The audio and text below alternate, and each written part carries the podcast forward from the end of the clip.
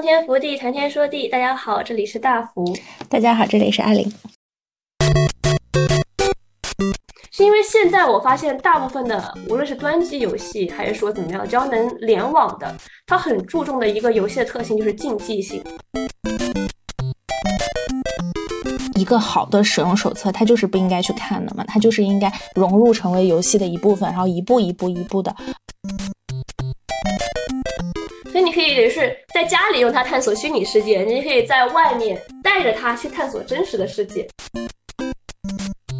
像横女君平像宫本茂，就是任天堂一直是注重的是视听效果和科学技术的结合。第一次，你作为一个角色，你可以看到虚拟游戏世界的天空了。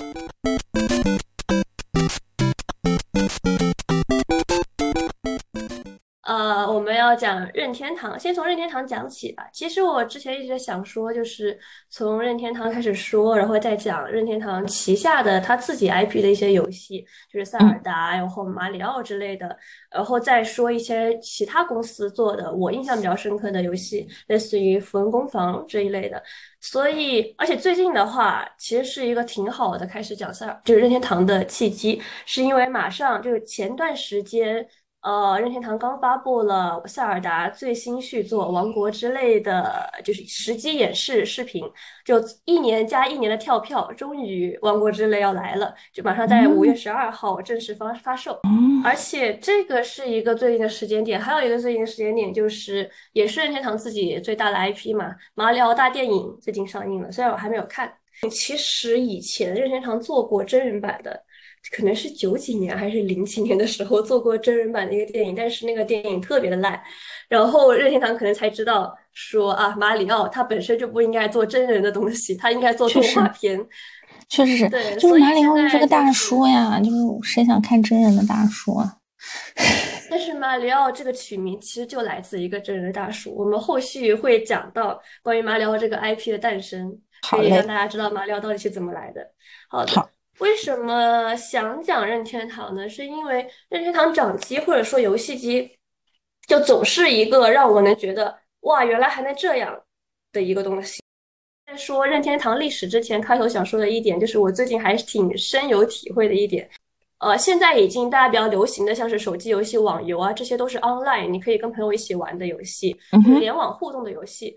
但是为什么还这种任天堂的，就是主要以主单机游戏为主的这种机器，它却没有能淘汰于市场呢？其实我觉得是一个很有趣的事情，因为你说很多东西它最后发展。都是发展成为了社交嘛，就是社交媒体这种东西嘛。我们之前不也说，像王者荣耀，它其实已经发展成了变成了社交游戏。吃鸡就更是了，王者荣耀还对，王者荣耀还稍微好点，因为就是人少嘛。但吃鸡就真的可以带一帮子人，然后去玩，这样。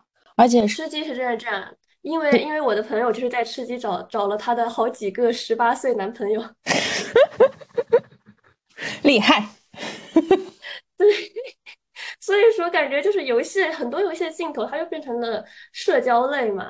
但是怎么说呢？单机游戏为什么到现在还能就一直做下去？以及任天堂的游戏其实很多还是单机游戏嘛。虽然它现在有有开始做一些 online 的尝试，但是大家也知道，嗯，任天堂在国内的这个 online 它就是很被唾弃的，就是很难用它的联网。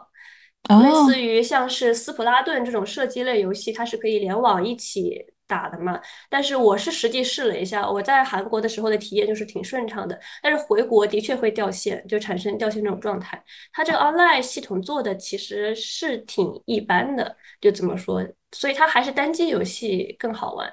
然后关于这一点，我想就是提到岩田聪的一段对白，当时其实他的这他的这个话是收录到就我刚才说的这本书里面的，然后这段话当时被一个人截图，然后发到了。可能微博上吧，然后引起了挺大的轰动，就被骂说，呃，这是谁说的话？他一点都不懂游戏。但是最后当公布说是岩田聪这个 任天堂的社，对对对，他当时怎么说？他是说，对于市面上的网络游戏，我是这么看的：无论怎么讲，那基本上都是属于强者的地方。一个人的幸福建立在成百上千人的不幸之上。然而，我不不是要彻底否定这样的构造，但是只要这种因素存在，无论如何，我认为它的流行会有一定的限度。就算它看上去再有趣，也会有许多人在门前执着要不要迈进去。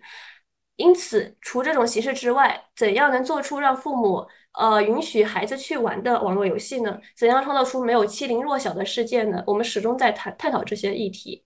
我觉得这是很有趣的一个事情，是因为现在我发现大部分的无论是端机游戏还是说怎么样，只要能联网的，它很注重的一个游戏的特性就是竞技性。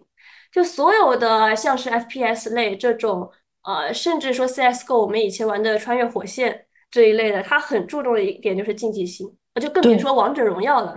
对，王者荣耀就是因为竞技性，所以你才会在打游戏的途中被队友骂，然后你才会跟对跟朋友一起玩的时候，你会可能有被压力到。因为我最近的体验就是，我发现我自己单排王者荣耀的时候，我就很厉害，我可以 carry。虽然我吃星耀了，但是 不不不要心虚的说出这个好不好？咱们就是说，就是很厉害，就是很厉害，什么等级都很厉害。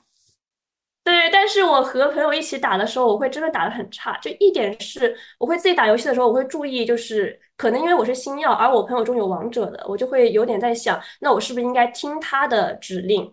他让我去哪就去哪，然后或者我会去想啊，我的朋友往那边走了，他那边有人，我是不是要去救他？但是有的时候你可能这个时候卖掉你的队友才比较有用，但是那个时候你会产生很多的犹豫嘛。就虽然我的确是一个已经不怎么看眼色的人了，但是我还会在打游戏的时候很看人眼色，就特别团队游戏是这样的。因为他确实有那种就是你你一个人会导致这个团队的就是失败这样的因素在，嗯，就是会确实会有压力，你就会觉得这个失败是不是？主要在我，嗯，这把主要在我，对，是的，而且网游特别是带竞技性特性的，大部分网游还是挺带竞技性特性嘛，然后它就会让很有那种输赢这一类的东西，它会让你很在意这些东西，从而使得你不太能一直注意到它的乐趣了。而且甚至说，王者荣耀这一类 MOBA 类游戏，它其实有很高的门槛嘛。就是你一开始，如果你对这个英雄没有了解，你一开始根本很难上手。作为新手，它的体验感其实不是很大的。而且现在网游的发展，其实越来越往这一方面来了。就甚至连射击类游戏，我们以前玩穿越火线，可能你上手就可以拿枪去打。但现在射击类游戏也是跟王者荣耀这一类一样，是有英雄，是有自己的技能的。就是最近很火的游戏 Apex，它也是一个团队。三个人，然后你是可以选英雄的，可能是医疗兵啊之类的那种感觉，猎犬啊之类的这种感觉，所以它其实也是一种你不是很容易能一下子就上手。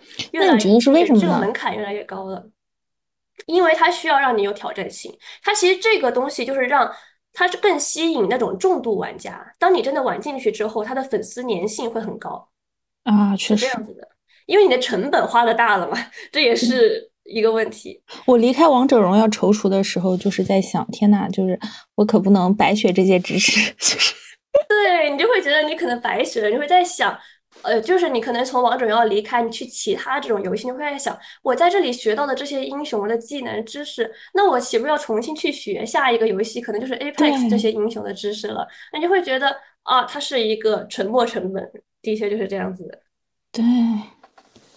而且说到这也是，就是我们以后可能会来当我们嘉宾的，就是我有一个朋友是。呃，Apex 职业选手嘛，他马上也要开始比赛了。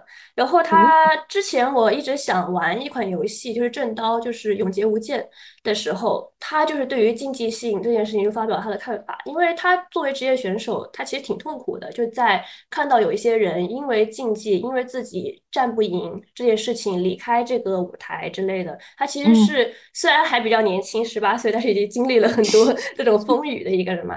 他就说。感觉网游的网游的本质是离不开竞技的，就是很残酷的。就你可能一开始被这个角色或者美术风格去吸引，但是你是不受到这个游戏体验的保护和保证的。就要么你是较真的人，你去研究变强或者段位提升，能得到一定的这种正反馈，你也能就是获得一些精神价值。但是这种游戏都是有陷阱的，会把你拖进所谓的竞技这个主题里，你就会开始想你得到的是否值得它带给你的负担。对，这就是他的原话，就说的他对于这种网游这种竞技性的体验。对，就是你付出的多，但是总有人付出的更多。呃越多，而且现在游戏很多和氪金也是联系在一起吧。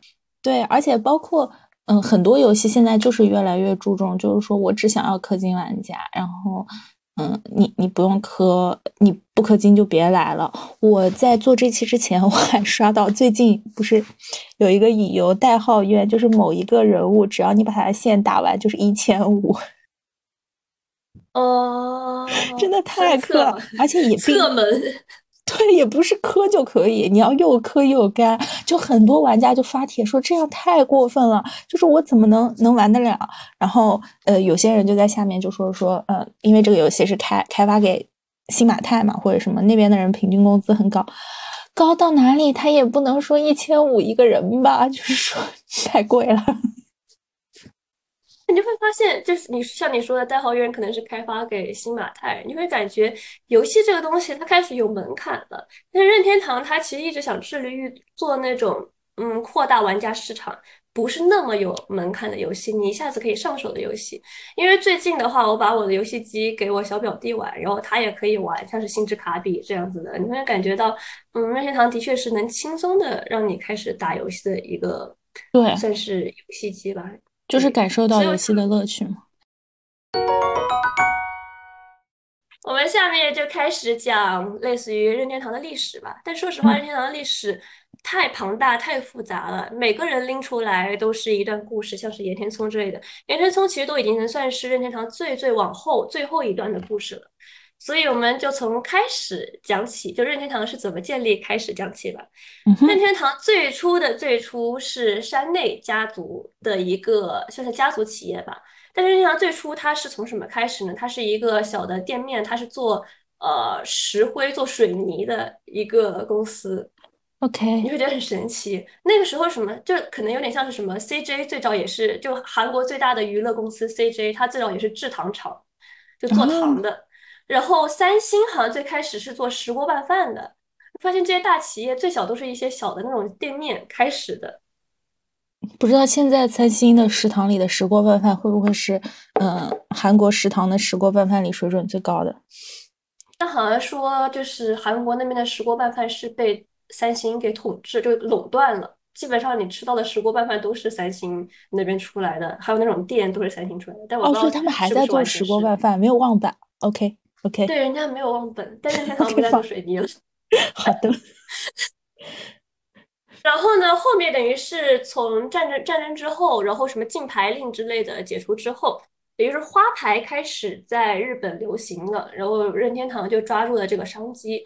当时是叫做山内房次郎，就是山内家族的这个呃房次郎吧，他 开始。呃，建造了这个花牌公司，然后起名叫做任天堂。然后这个这个山内家族的故事，其实你就可以把它说成是任天堂，就游戏产业龙头任天堂诞生前后的故事了。你也给它起名叫做山内家族之赘婿，赘婿的故事。对，为什么可以讲？感觉很喜欢弄这种呃，就是赘婿文化。真的，而且就是。一个接一个全是赘婿，就他们是说姓山内就只能生女儿吗？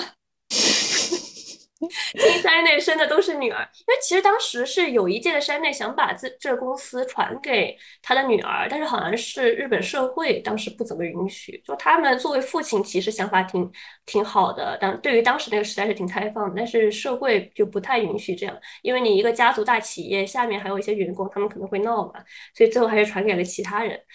然后这个就是后话了，但是反正当时一开始是一个叫做山内基良，就是他呃他们任天堂的第一代赘婿嘛，算是开始做花牌这一类。然后但是呃山内基良等于是山内溥的祖父嘛，就这个祖父当时快不行了，但是他下面的两个等于是都是女儿嘛，所以他要把这个传给他的孙子。但他孙子当时其实还在读大学，然后只有二十一、二十二岁。他的父亲也是赘婿，首先，但是他等于是等于是看中了山山内溥，然后把他等于是接过来，然后让他直接上任，二十一、二十二岁开始上任，变成了社长。那个时候任天堂已经是挺大的企业了，花牌算是龙头企业了。那个时候，然后山内溥等于是接管了这个公司，但这个年轻人他是什么样？他属于他的就是手腕挺硬的。他当时就是大力提拔新人，然后把那些老人全部开除，建立自己的派系。然后就是要这样，就是年轻人上位就是要手段硬，不然就会被赶下来。对，无数的，然后还把他的表弟给弄出去了，因为这个地方只能有我一个新山内的。对对，你这种表弟，无数的，就是中国就是夺地的教训告诉我们，就是你年轻人上去就是要手腕硬，就是要改朝换代，就是一朝天子一朝臣。嗯，就是这样子的。而且为什么要从山内溥说起？因为这个人是真的很神奇。他从一开始被称为暴君，再到把自己的位置完全让给岩田聪这个山内家族的完全的外人，就是他直接把最后在他过世之前，直接把山内整个家族给从任天堂迁出来了。就是任天堂完全对山内家族不是一个同样的东西了。所以他整个人的思想变化也好，他知人善用也好，他真的从二十一岁开始是一个很神奇的人。所以我要从他开始讲起，对他是一个传奇。然后他先是说，他最神奇的一开始是他让他的纸牌和迪士尼进行了联动。最开始是他先去美国参参观了美国的那种纸牌公司嘛，然后他发现说啊，美国的纸牌公司做的也不行嘛，就做的也不咋地。好嘞。然后就发现纸牌这个行业在当时已经是不太行了，就往下滑的产业，他就其实已经感觉到危机感嘛。嗯。然后他做了纸牌和迪士尼的联动，然后等于是从这一刻开始，这个联动虽然你看起来可能只是一个品牌的联动，但是它标志什么？就是纸牌那个东西在我们当时就以前那个年代也是，就是比较像是赌博这一类的关联产物嘛。但是你跟迪士尼做了联动之后，你的花牌上面全部都是迪士尼的画了之后。人他就开始变成一个儿儿童的玩具了，然后这个儿童的玩具，它不只是说是让纸牌变成了就是那种泛娱乐产物，它还就是让任天堂开始接触了玩具这一行业。但是他接触玩具这一行业最有趣的是一个故事，就他当时去参观哪个工厂。然后当时有一个工程师正在向就别人展示他最新做的那种手臂，就玩具机械手臂。大家可以去搜一下这个机械手臂，其实是我们可能小时候见过的那种玩具，就是一个呃有点像什么哪个怪盗会用的那种机械手臂，然后就很算是一种儿童玩具嘛。但是那个工程师当时玩这个机械手臂的时候，就不小心撞到了这个来参观的山内普这个大老板的头上。对，怎么像是什么？是一个什么？是一个言情的开头是吗？就万物皆听起来很像，对，听起来很像。然后，然后这个呃，他就是引起了对引起了山内府的注意，这个工程师。这就是遇见了高人，你知道吧？就是引起了高人的注意。等着，高人要传给你绝世武功了。对。但是这个工程师他是谁呢？这个工程师他的名字叫做横井军平，他是 Game Boy 的制制作人，对他等于后世成为为了 Game Boy 的制作人，以及很多款就是呃传世的这种游戏界的制作制作方，因为他是一个很厉害的工程师嘛。然后后来任天堂就开始发现，你做玩具做纸牌，它就是已经不能说是能延续下去的产业了。他就当时是。呃，美国的雅达利开始做电子游戏了，然后他就开始发现了这种商机，然后跟三菱合作，做了就是开始做往电子游戏这一方面去了。然后横井军平呢，不他不是进了任天堂了嘛？然后他有一次就是看上班族在玩计算器，就是上班族在上班的时候都很百无聊赖，那个时候也没有智能手机玩，不像我们现在上班的时候在玩乙女游戏。然后他就看到一个上班族 开始在打计算器，在点谁？因为我们现在的生活真幸福，他们以前只能玩计算器。对，就是就是那个什么，就是那个什么，我的同事都知道我的那个呃 iPad 里面有五个男朋友，还知道我在 iPad 里面就是在管九十个城市，然后他们就是说，他们就是说，然后然后我让这些城市的居民都为我工作，不给钱，然后我们同事说这就是资本主义，你就是资本主义。对不起。以前的上班族不像阿玲这样，她可以在上班的同时还管着自己的几个城市和五个男朋友，很辛苦。他们以前只能只能在计算器上打一加一等于二，对。然后从这里开始，嗯哼，对，等于是从这里开始，横井军平就在想，那我们为什么不能发明一款游戏机，就是能移动着，就是在上班的时候啊，可能在上学的时候，你可以拿着在手机上，在手上玩。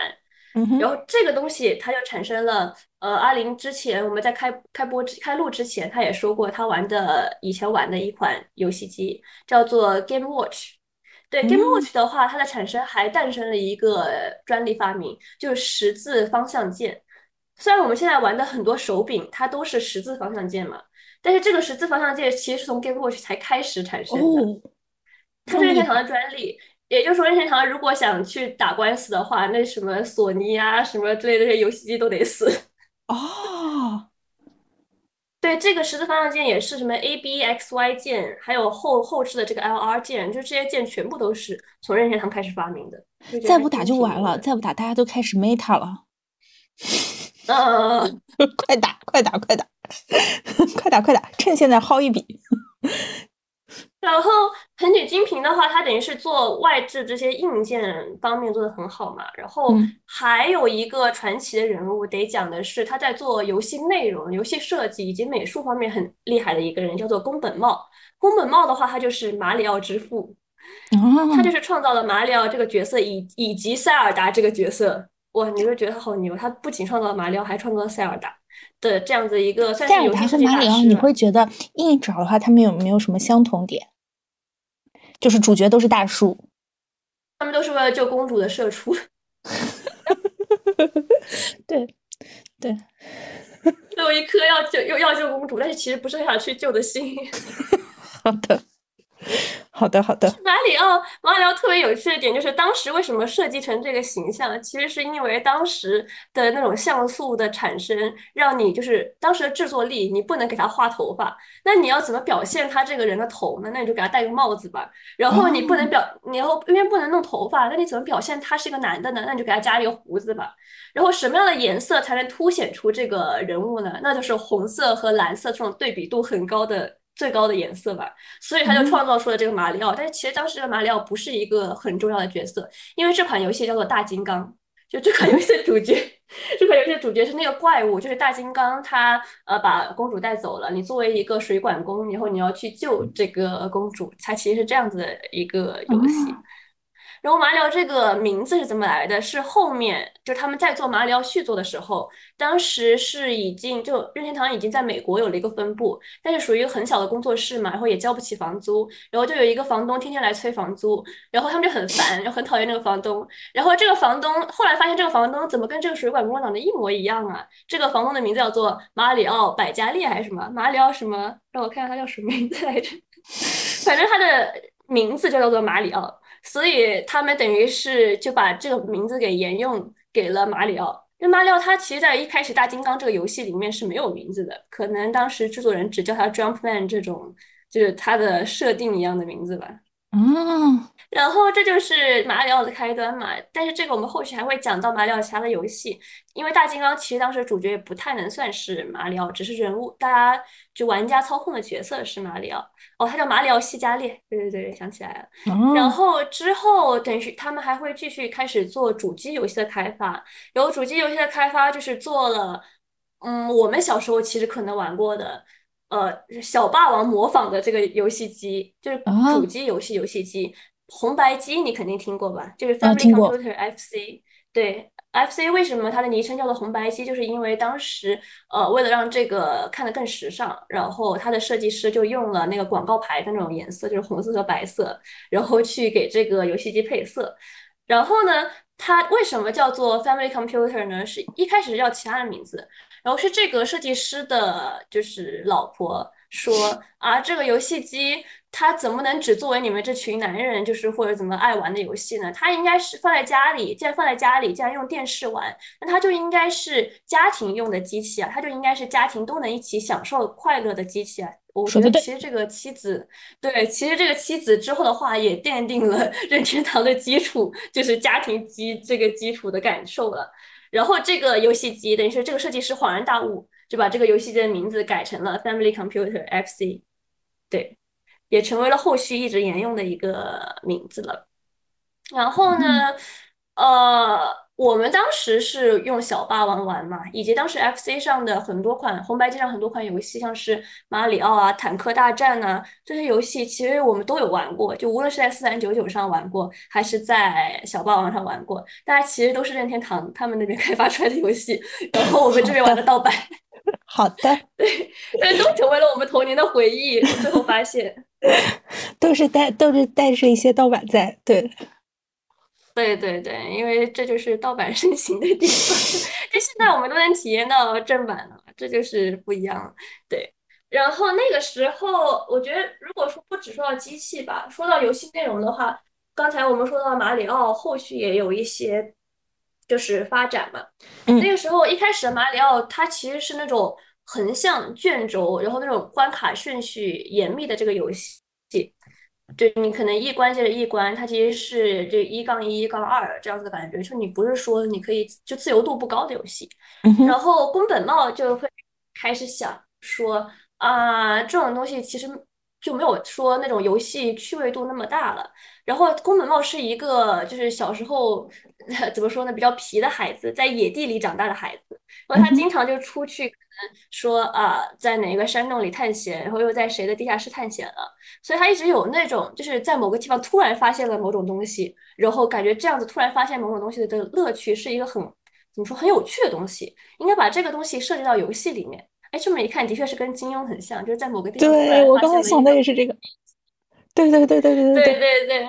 然后宫本茂就会觉得说，呃，因为宫本茂其实也是之前在某个武，他的朋友是武士后裔嘛，然后在他们家地下室发现了那种头盔盔甲，就是日本武士 盔甲和日本武士刀那样的感觉，他会觉得这种啊很有意思，这种才应该是游戏。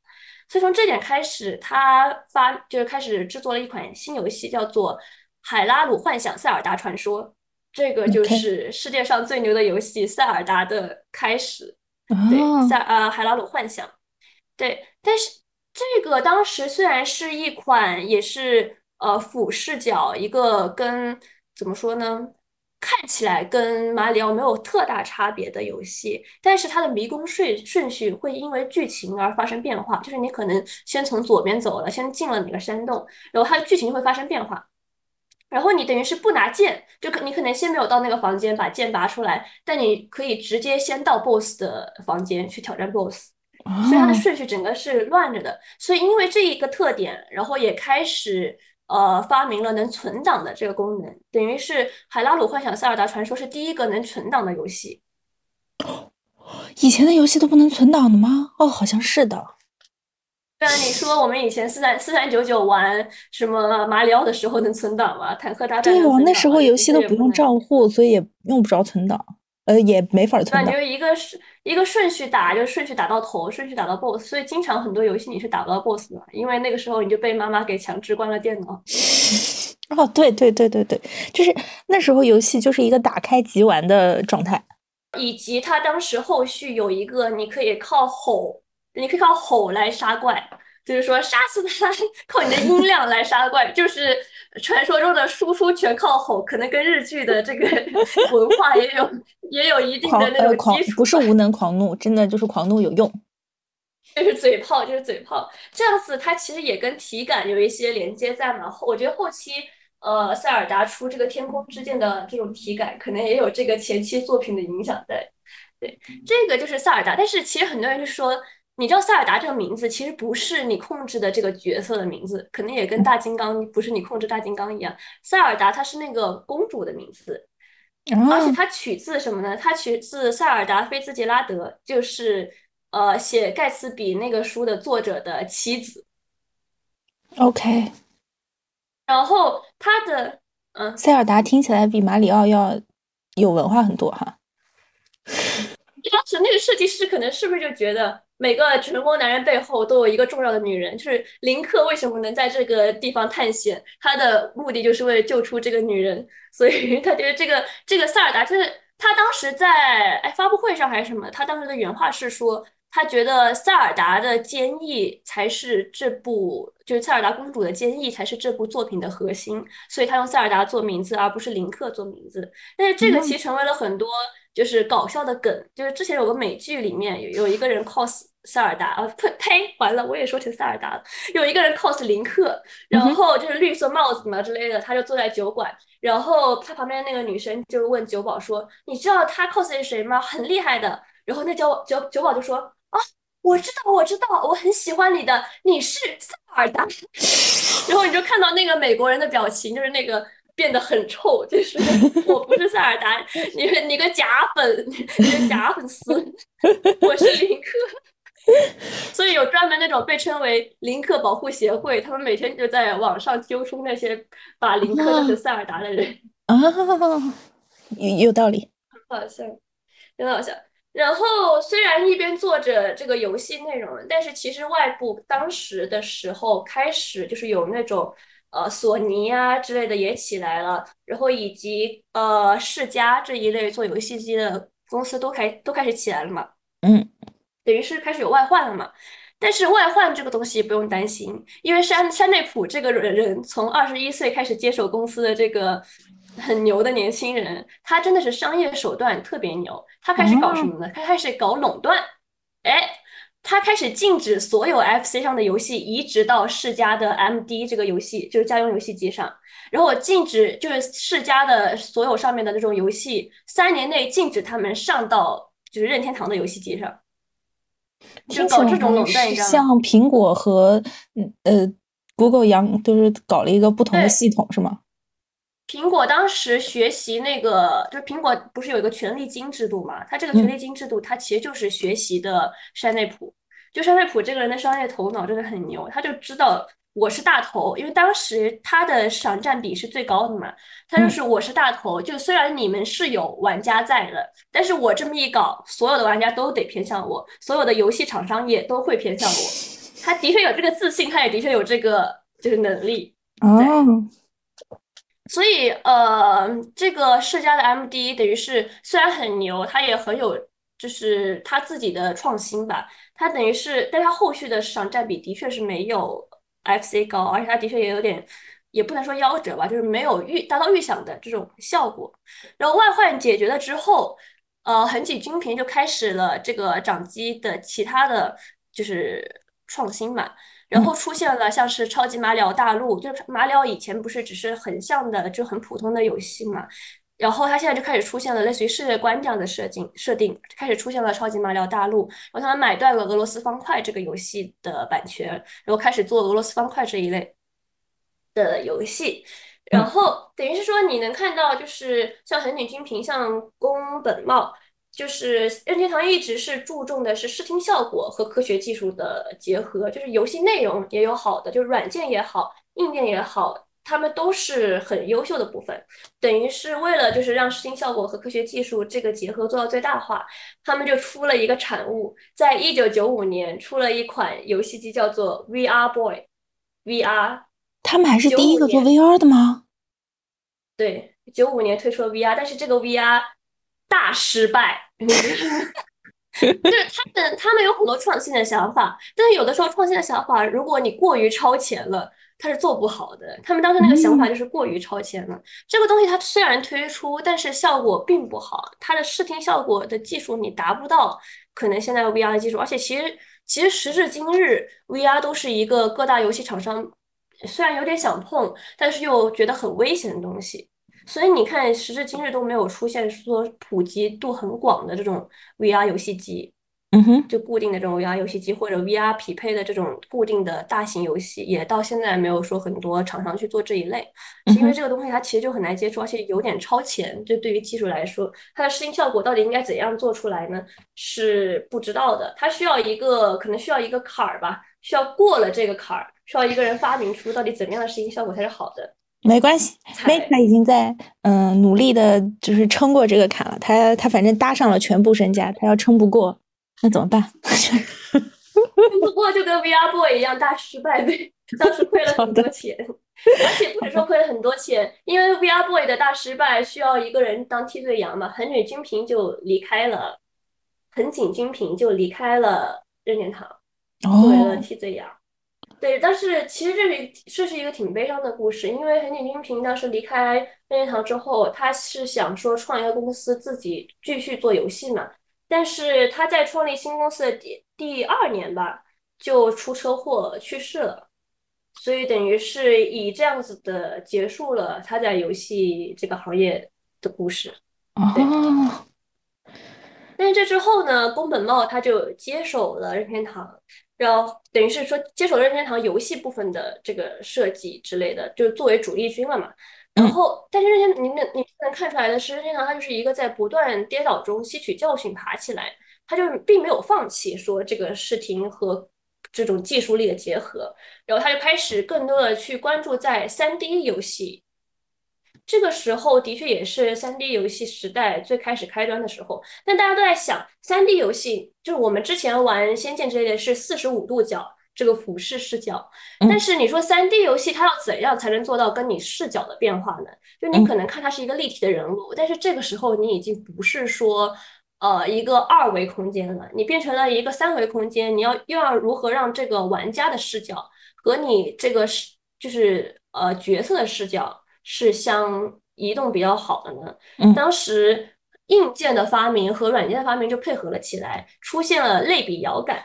就是我现在给阿林展示一下这个东西，它叫做类比遥感 啊，它可以三百六十度转换，所以你可以三百六十度呃去调整它的视角，但同时呢，你又可以通过这个上下左右去移动角色的前后左右。所以说，就是跟我们其实玩电脑游戏的时候也是一样，但是它这个其实是从掌机游戏开始发明起来的。这个专利它也是在任天堂，就任天堂第一次开始发明了这种类比摇杆和前后左右的移动，就导致了超级马里奥六四也好，塞尔达十之敌这一款游戏也好，第一次你作为一个角色，你可以看到虚拟游戏世界的天空了。你可以自由的让看到这个天空和这个地板长什么样，而不是你是被固定了视角，只能往前走。这样，从此建模开始要三 D 建模了。对，从此建模开始三 D 建模了。因为然后，所以等于是这样子，的确开放度和自由度就更大了嘛。等于是你可以想看天空的时候看天空，想看地板的时候看地板，而不是说你可能虽然当时早期有过三 D 游戏，但是它等于是。呃，你可能过个拐角，它的游戏视角就自动给你调整你过了这个拐角的视角。但是现在呢，这个其实挺影响之后的一个游戏，就是现在最近应该是上一年出的一个新游戏，叫做《星之卡比探索发现》。《星之卡比探索发现》呢，它的确跟名字一样，就是你有的时候换一个视角，会发现这个三百六十度的地图，它有一个新的门可以可以让你打开。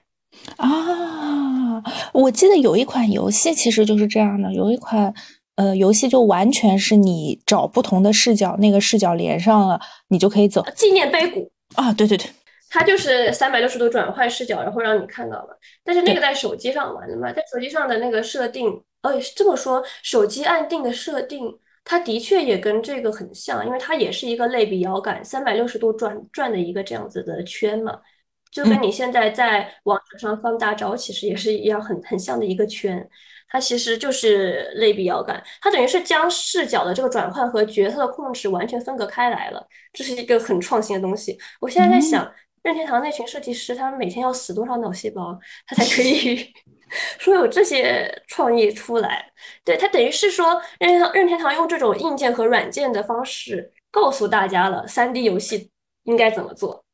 它等于是说从这个开始，所以这个其实很有意思。然后以及呃，任天堂的类似说 Switch 这种，它的任何手柄上的这些东西，它都是有自己的功能在的。所以我觉得任天堂的这种呃软硬件共生的这种游戏体验是很有趣的。就类似于你看这个 Switch，它后面会有一个红外线的摄像头装置，我之前完全不知道这个东西，然后我就开始玩健身环。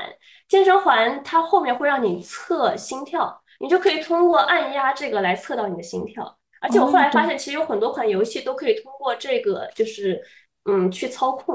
所以它其实是一个很有趣的设计。我感觉，就任天堂的手柄设计是一个怎么说呢，值得研究的东西。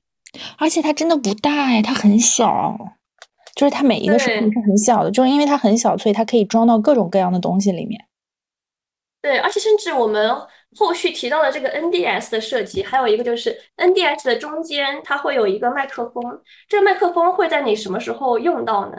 我以前玩过一个叫做 Cooking Mama 的游戏，就是它是它有一个功能，就是你可能做炒某个菜的时候，你要对这个菜吹气，你对这个麦克风吹气，就是很现实和游戏虚拟世界结合了。然后这个麦克风就变成这样。对，你就觉得它很有趣，从这一点开始看起，这就是我觉得游戏设计他们软硬件共生设计的一个很有趣的点。嗯，所以说，而且不只是说硬件的设计吧，游戏内容的设计也是，像是马里奥的第一关。就是我们也在四三九九上玩过的那个第一关，它的游戏设计其实是很多现在学游戏设计的人一直研究的东西，因为它潜移默化的教给了你这个游戏怎么玩，它等于是把教程这个东西，呃，给融入了这个游戏里，它完全不是靠文字来告诉你这个游戏怎么玩，而是在你往前走的时候，你就开始会了这个游戏。所以它就是说，为什么游戏没有门槛？所以游戏设计这个东西是一个学问，就是为什么你能在玩马里奥的时候感觉说它没有人门槛？简单是一方面，它把这个教程融入了这个游戏的第一关卡也是一方面。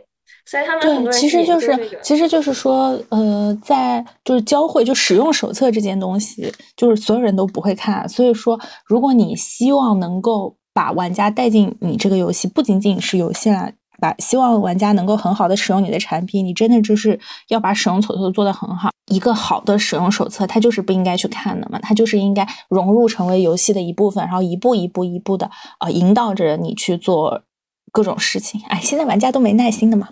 哎，不是，玩家就是没耐心，凭什么要让玩家有耐心？我是过来打游戏的，又不是过来上课的。的确，所以玩王者荣耀的时候，就不你就不会想去看这个英雄的技能到底有什么。这就很累呀！你说我要我要去学，我才能好好打这个游戏，那不是很累吗？对对对对对，但后来发现你不学真的不强，怎么办？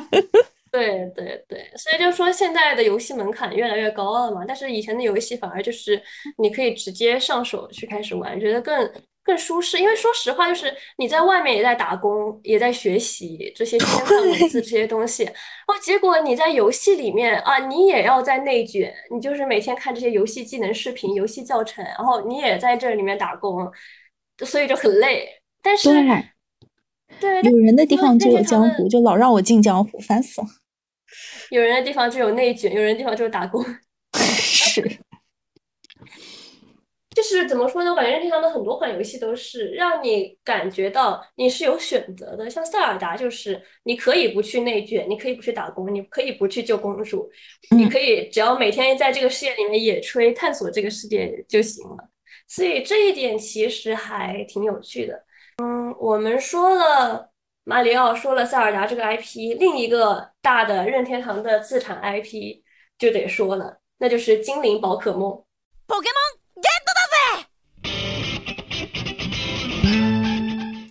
然后之前我们就是提到《仙剑》的时候提到的，说一开始写攻略，然后开始做游戏的这个人，就是任天堂这边的这个人，他就是田尻智，他就是通过一开始写攻略，然后开始做游戏这样子的道路，就因为自己打游戏来很厉害嘛，然后开始创造的这个精灵宝可梦。然后你也可能可以听到他的名字叫做田尻智，神奇宝贝里面的主角，他不是就叫做小智嘛？对，就融入他的这个意志在。大家不喜欢把主角跟自己连在一起，就仙剑也是，他也是，谁不喜欢呢？谁不喜欢呢？对，然后当时他的对手就小智，在神奇宝贝里面，小智的对手不叫做小茂嘛？嗯，小茂这个出自哪儿呢？出自宫本茂。对田尻智来说，宫本茂是他的老师，是他的朋友，但也是他的对手。就是我要通过精灵宝可梦打败塞尔达和马里奥，但是说实话，就是。呃，的确，宫本茂太厉害了，他这个思想。嗯，但是他的确怎么说呢？精灵宝可梦它后续的商业价值也是很强的。嗯，田尻智的话跟宫本茂有一点很像，就是他小时候也是野孩子，他也是喜欢他喜欢在外面抓虫子，这个是一点。但因因为喜欢一直喜欢抓虫子，然后他就说啊，那我为什么不能说收集某个东西，让它变成我的打手？就他可能是像。我之前和阿玲聊，就是喜欢有什么样的魔法，我也还挺喜欢有召唤兽这样子的啊，对对对，魔法。对他其实就当时是有这样子的想法在，所以他就开始做了神奇宝贝，嗯，这样子的东西。但是当时一开始设计这个游戏的时候，就等于弄等于说内存不够嘛，因为主呃主机游戏有的时候就是这样，你的一个磁盘可能你能放下的神奇宝贝它只有一百五十只。然后设计师就另外一个设计师叫做森本茂树，他就想说，呃，我想就有的有的神奇宝贝我太喜欢了，我真的想塞进去。他就偷偷的删掉了一些 bug，然后把一个叫做超梦的神奇宝贝塞进了一部分的游戏卡带里，因为有有有的游戏卡带已经发售了嘛，所以只有一小部分的游戏卡带有这个超梦神奇宝贝。然后有人开始玩了之后，就开始发现了这个东西，这个有点像是 bug 一样的存在这个东西，所以就引起了风波嘛。然后这个时候任天堂就说，任天他其实挺有商业脑子的。他说我们要开始举行一个宝可梦比赛活动，就线下活动，OK。然后赢家就是前多少的人，他就可以拿到有带超梦的游戏卡带。有。然后他们可能以为只有几百人，结果当时好像是来了几万人，就以比他们所想的要多太多了。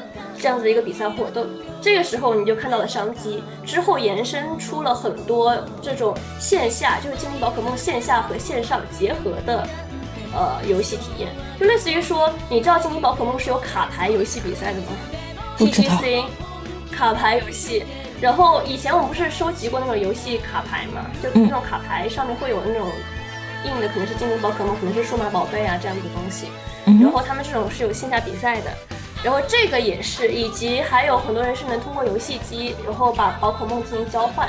所以宝可梦开始变成了一个可以现实和虚拟世界交互的东西，以及我们我们应该是大学的时候吧，出过一款手机上的宝可梦游戏，手机跟现实地图连接在一起的宝可梦游戏，你还记得吗？好像叫什么 Pokemon Go 还是之类的。当时是就类似于你那个地图是类似于深圳地图啊之类的，你可以在那里看到。这个很火，这个很火。对，全世界的人都在世界各地抓他的宠 小宠物。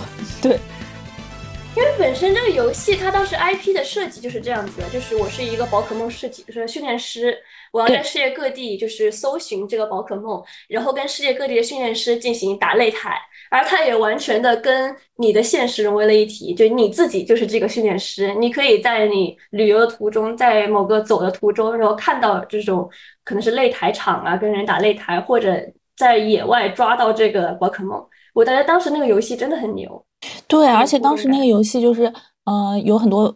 呃，出现了很多呃一些问题，就是说它因为生成的那个宝可梦是随机的嘛，你就是可以在手机上看到，比如说离你家嗯五公里的地方，它有一个宝可梦，但是因为它生成的是随机的，所以就有一些用户他们翻就翻别人墙 去抓那个宝可梦，翻墙就是虚拟世界翻墙去海外，等于是坐飞机了。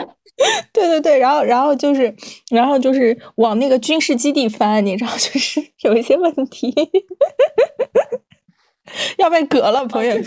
真的有，这么一看还真挺有意思的。当时反正当时那个游戏也挺震惊到我的，所以我说我感觉任天堂从每一个时间节点都能震惊到我，是他们这些东西其实挺厉害的，在游戏创新方面，真的有点东西。然后。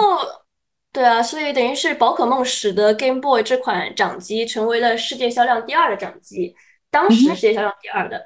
然后后面谁是世界销量第一呢？谁是第一呢？这个时候他就来了，岩田聪带着他的 NDS 走来了，所以打败任天堂的还是任天堂。好的，所以就像是我们之前可能说过的。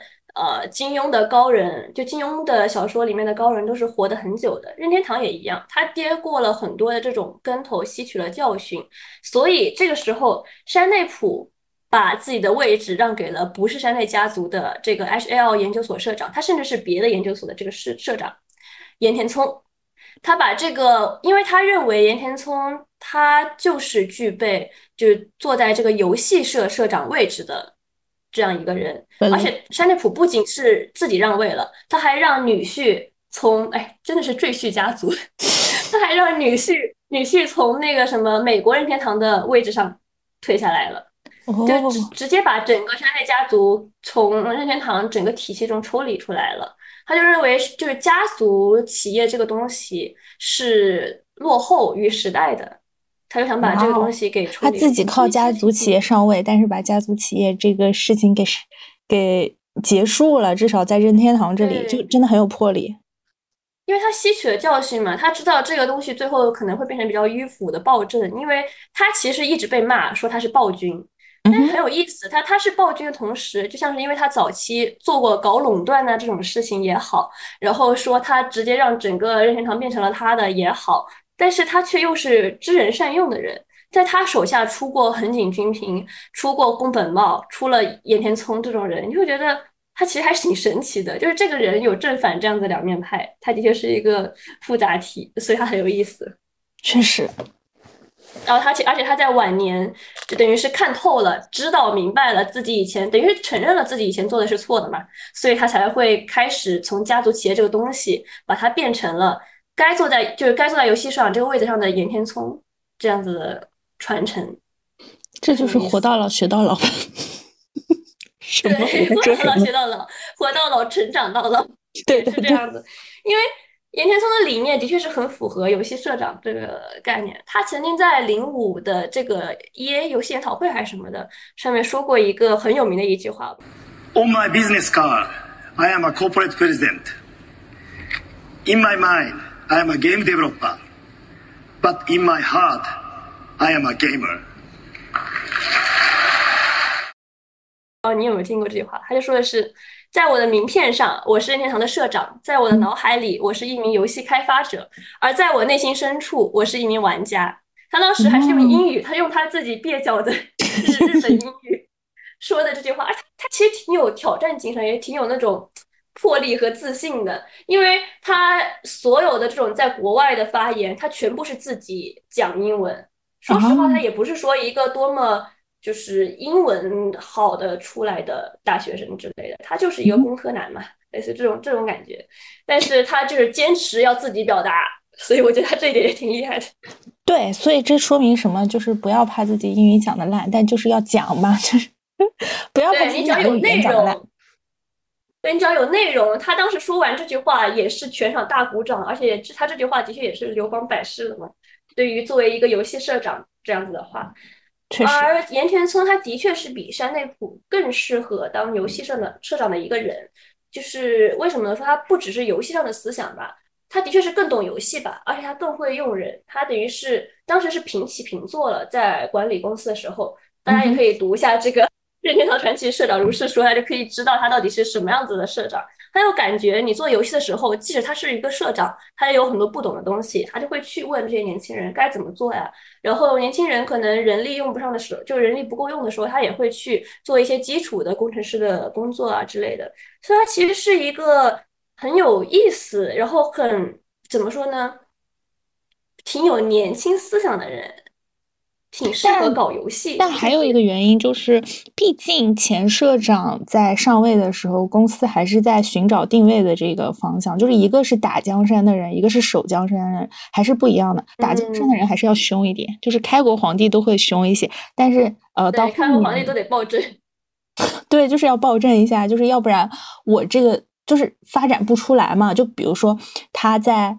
呃，当时在就是划分市场份额，就是说，哎，我我们要打击盗版，我们要确立我们任天堂的版权的时候，它确实就是需要一些手腕，啊，肯定还是会有一些困难在。但但是后来任天堂已经就像说发展的很好了，那么现在就是可以温柔一点嘛，我们就把这个游戏做好就好了。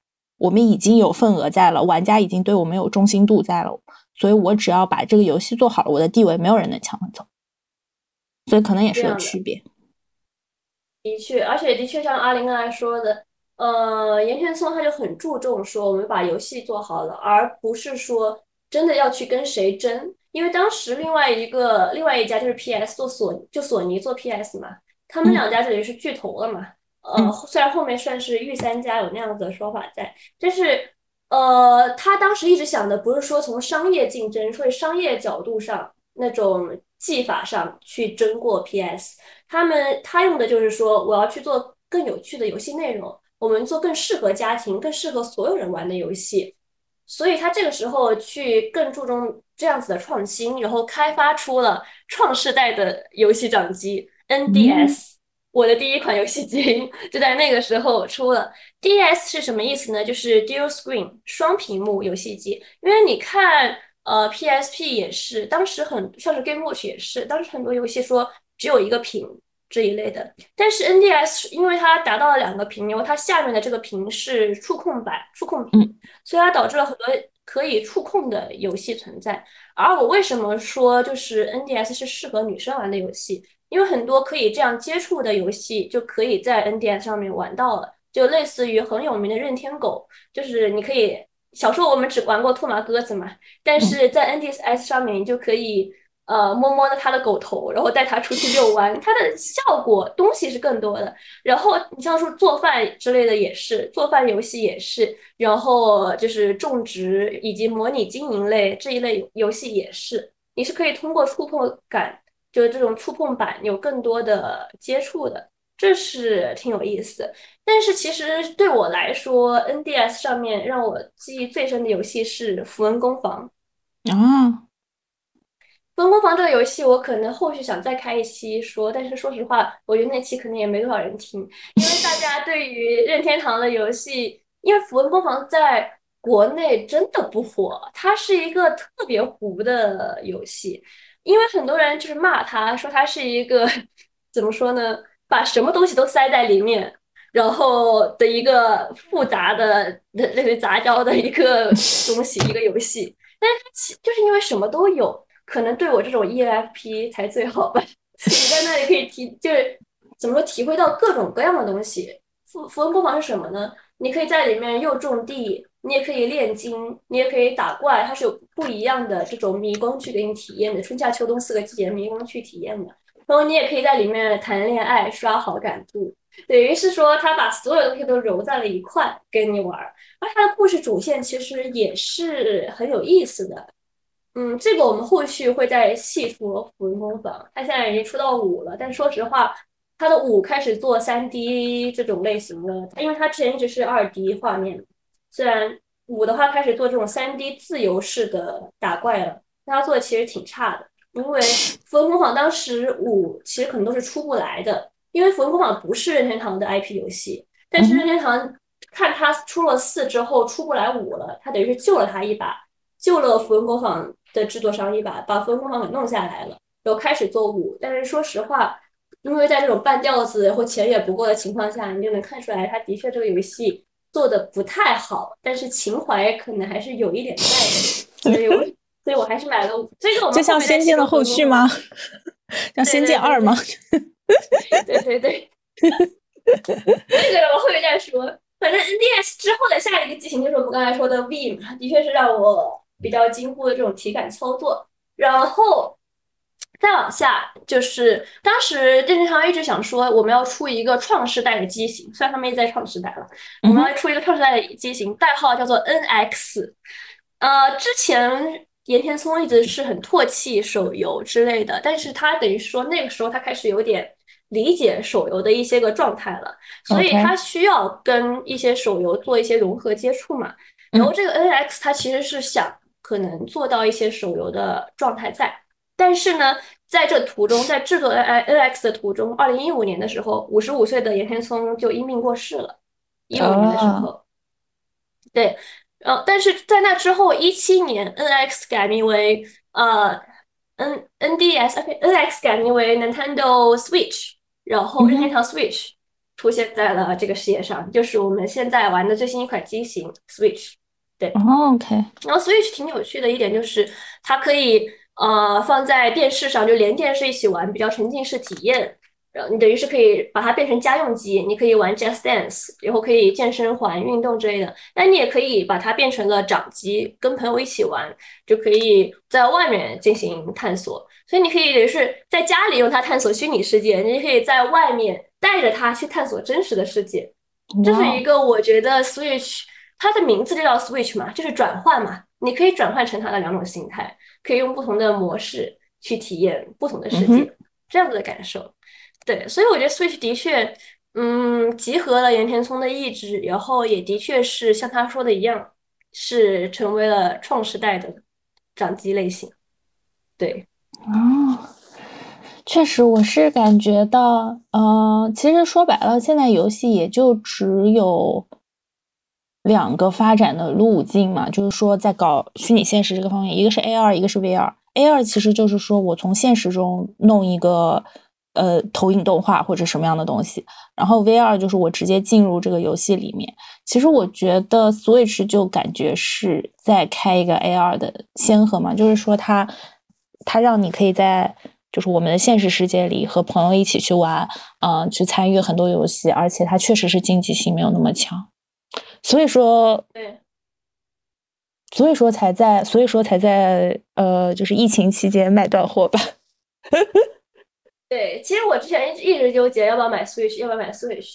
然后我当时的确是在疫情期间买了 Switch，当时也是被动森之间之类的吸引了，而且我也是真的想在玩《复复凤凰》的后作嘛，后续作品嘛，所以我就最后还是在疫情期间买了 Switch。然后的确，我的确是在疫情期间这个 Switch 的时长是玩的最多的。当时在海海拉鲁大陆上 驰骋，完全完全 Switch 就是一个嗯，大家就是会氛围很好的朋友聚会的游戏。像我们如果说是去朋友家吃饭的话，嗯，有一个电视机，有一个 Switch，你就不会担心他们吃完饭了以后没事干。大家总会嗯开始玩一个就什么比较幼稚，然后又很好上手的小游戏，然后快乐起来。对啊，像派对游戏之类的，而且它又不只是说你可能就很多人说啊，我玩 Switch，但是我没有朋友，但是你也不一定非得有朋友才可以玩 Switch，因为 Switch 它的体验感就是很好。就像我刚才说的，嗯，天空之剑重置了 Switch 版嘛，我觉得等阿林到我家，我一定要跟他一起玩天空之剑，因为他肯定会喜欢。因为因为我真的我玩天空之剑要玩到我腱鞘炎复发，对 不 对？因为我真的很大力的挥剑，你知道吗？我看到怪物，我就在那里，就是因为天空之剑它的设计是什么样的呢？并不是说你乱挥这个剑，你拿着它的手柄，你竖着挥，你横着挥，以及你不同的刺刺挥，它完全是不一样的，它产生的血量和效果也是不一样，而且有连招。就有的时候连招，你可能就是这样子挥，什么竖着挥，再加什么怎么横着挥的连招，它产生的效果更不一样。而且你要看怪物的，就是怪物它会有一些弱点部分，你可能要刺激你才能刺到它的要害，所以全靠你真的像是在武侠世界里面一样去使这个剑。确实，确实有有一点剑法在，是吧？对，需要一点剑法，要学会一些武功。对，需要武功，所以就很有意思。而且不只是这个，像你说，呃，它是一个家庭机嘛，然后它可以在现实中的游戏，不只是说你可能可以跟朋友一起玩，它有一款东西叫做 Label。哦，我知道，我知道这个啊，我知道这个，确实这个很厉害，就是很有意思。就是它看起来像是用纸箱搭起来的东西，但是它完全是可以怎么说呢？就是。嗯，宫本茂、岩田聪他们这群人也好，他们都是怀着小时候作为小男孩或者作为那种小孩子吧，他在这个世界里面的探索，然后小孩子手上玩这些东西，他全部把它融入到游戏设计或者掌机手柄这种设计上来了，就是说。嗯，可能家就家长都在担心，我给孩子买一个 Switch，他会不会沉迷于游戏？但是在 Switch 这个东西，它可能不太出现这种情况，是因为你可能可以利用说，我搭一个纸板，然后再装上 Switch，它就变成了一个什么动的恐龙啊之类的。它完全是怎么说呢？它完全是能让你从中学到东西，能让你从中进行一些就是手手工活，或者说对对对对。我不知道你小时候有没有玩呃买过一个玩具，就是我当时那个完全是呃，就是我当时很宝贝的一个玩具，就是它有点像电路板的乐高，就它是你可以把一个一个电路连在一起，然后你最后可以它是有一个板子。然后上面全部都是孔，然后你可以把电路一个一个摁在上面，然后你可以把它拼成，比如说是收音机。我记得最厉害的两个是收音机和电风扇，就是你可以拼，然后还可以拼一些其他的小灯啊或者什么东西。对，那个我现在想起来就很像这个 label，因为就是说，但它那个是可能是更带一些小的电，它那个电流就是怎么说，就小到你你触电也不会怎么样，所以就是很适合儿童玩。但是它是可以拼成各种各样的，但那个就更多的是一个二 D 版的东西嘛，它是一个挂在墙上，你就可以看到电路连在一起的东西。那个东西我真的是确实是很喜欢，啊，因为它有电，它能亮，甚至还能拼成收音机。我的妈呀，简直就是！我觉得你也会很喜欢 Label，因为它可以就是建造出能动的东西，然后你用 Switch 的屏幕去控制它，就你可以用它拼错一个车，或者用它拼错一个钓鱼的鱼竿，然后你再用 Switch 去玩这个游戏。是我应该会很喜欢 Switch，我这我只买吧。是一个这期是个广告是吧？但是而且你就会觉得很有意思，就是我们小时候玩的这些东西，因为我们可能更先接触这些物体，但是现在小孩可能更先接触屏幕，所以他可以从屏幕去引导这些小孩再去做手工活啊。那我可能很喜欢这个游戏，就作为小孩，我表弟很小嘛，现在上小学，他可能很喜欢就玩这种屏幕游戏啊之类的。但是你再去给他买这些东西，就是可能他只是一些纸板这些东西回来，他会可能从屏幕再转移到这些东西来，然后让他去学一些这些手工的东西，其实还挺有意思，还挺有教育意义。这么一看。对对对对对，那时候我在拼这些东西的时候是拼的很认真，然后真的有启发我一些一些事情的。就游戏就是这样的，就是人就是要玩游戏呀，小孩就是需要游戏啊。就就是我我们呃之前不是我在看，就是说书里也是在讲，呃小孩就是他就是会有多余的精力啊，如果你。不找一个缺口给它释放出来的话，它就是会调皮捣蛋啊，所以就是要用游戏耗费掉他的精力啊。但只是说你在选择游戏的话，每个游戏还是不一样的。有些游戏它设计了就是要让你沉迷的，有些游戏它设计了就是要让你赢的。就王者荣耀，它为什么放不下来？就是因为你打了一局赢了，你就还想赢；输了你就还想赢，就是。你就放不下来，就是你就会在这个场域里面沉浸进去。但有些游戏就是你开心的时候玩一下，然后你也可以很容易丢掉的游戏，所以这种游戏是好游戏嘛？嗯，所以这就是啊，我在一开始想说一直要插的这个点，为什么呃有些游戏它是好游戏，有些游戏爱一般般呢？就是我们在《头号玩家》里，嗯，大家都知道这个电影嘛，《头号玩家》讲的是这个主角呃他进入游戏去继承了一个，哎，去继承了。一个就相当于游戏公司的一个财产，他后来就变成了这个整个这个大游戏的大王者，这样。然后当和这个主角竞争的这个对手反派公司呢，就他们就发就是空降很多人、很多员工去窃取这个游戏机密。这个游戏完全就像我们一开始说的，首先你要善良，你知道吧？你要善良，然后你就可以，然后你又有一些想法，就是相当于是异于常人，你要打破固定思维，你就能得到。经过一系列的闯关，你就能得到高人的绝世武功。同时呢，大家也一直在说这个游戏的呃主人，或者说类比到现实生活中，就是任天堂的老头死了，然后 他留了一份宝藏留在游戏里，留在塞尔达里，然后玩家进去找。那那些反派公司是什么？就是腾讯。不是我说的，不是我说的，好吧？是就是网友说的。对，的确，的确是有这样子的感受。但是我感觉你这里面说的就是，可能去这个世界就是探索，然后这个宝藏还挺有意思的。因为，哎，的确是像任天堂做了就是全适合就所有人的游戏。因为像是你刚才说的，可能有的游戏它就不适合小孩子玩。对，而我的确感觉就是。很多我们小时候的一些个游戏啊，男孩子喜欢玩的一些游戏，就很多那种血腥的游戏。有的时候我在想，就他不是说可能是说家长觉得这个不适合小孩玩怎么样，而是我觉得他这个游戏他就对我心脏不好。就说实话，就 FPS 类游戏、射击类游戏，我可能打就是我之前玩过，像是也是在 Switch 上面有有移植到 Switch 上面的那个《狙击精英》这个游戏，它就很血腥，然后它就让我心脏很不好，打完之后的感觉。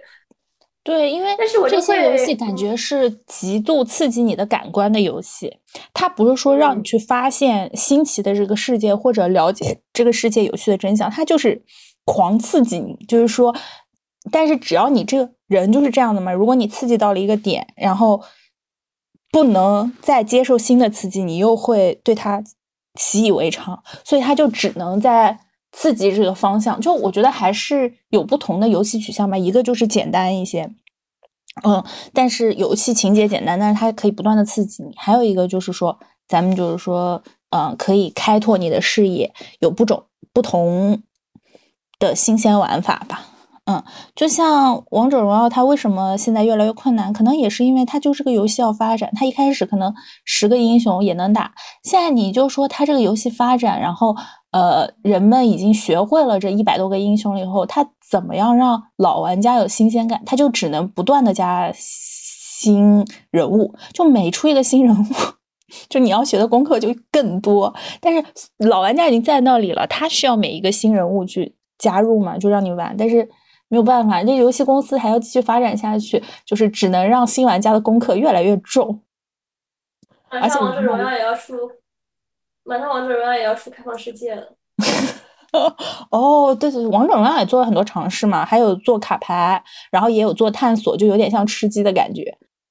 对，有点像吃鸡的感觉。曾经做了一个探索模式，但嗯，谁知道呢？谁知道？腾讯爸爸。感觉像你说的这种探索这一类的，或者说开放世界这一类的，我感觉我更愿意让我弟去玩这一类的游戏。他最近就在用我的 Switch 玩那个《星之卡比探索发现》嘛，嗯，他的确，你就会给他突破一些他的一些固有思维，可能你应试教育学出来，你有的时候就不会去想其他的东西，但是在探索发现里里，你就要有那种连贯的想法，就是。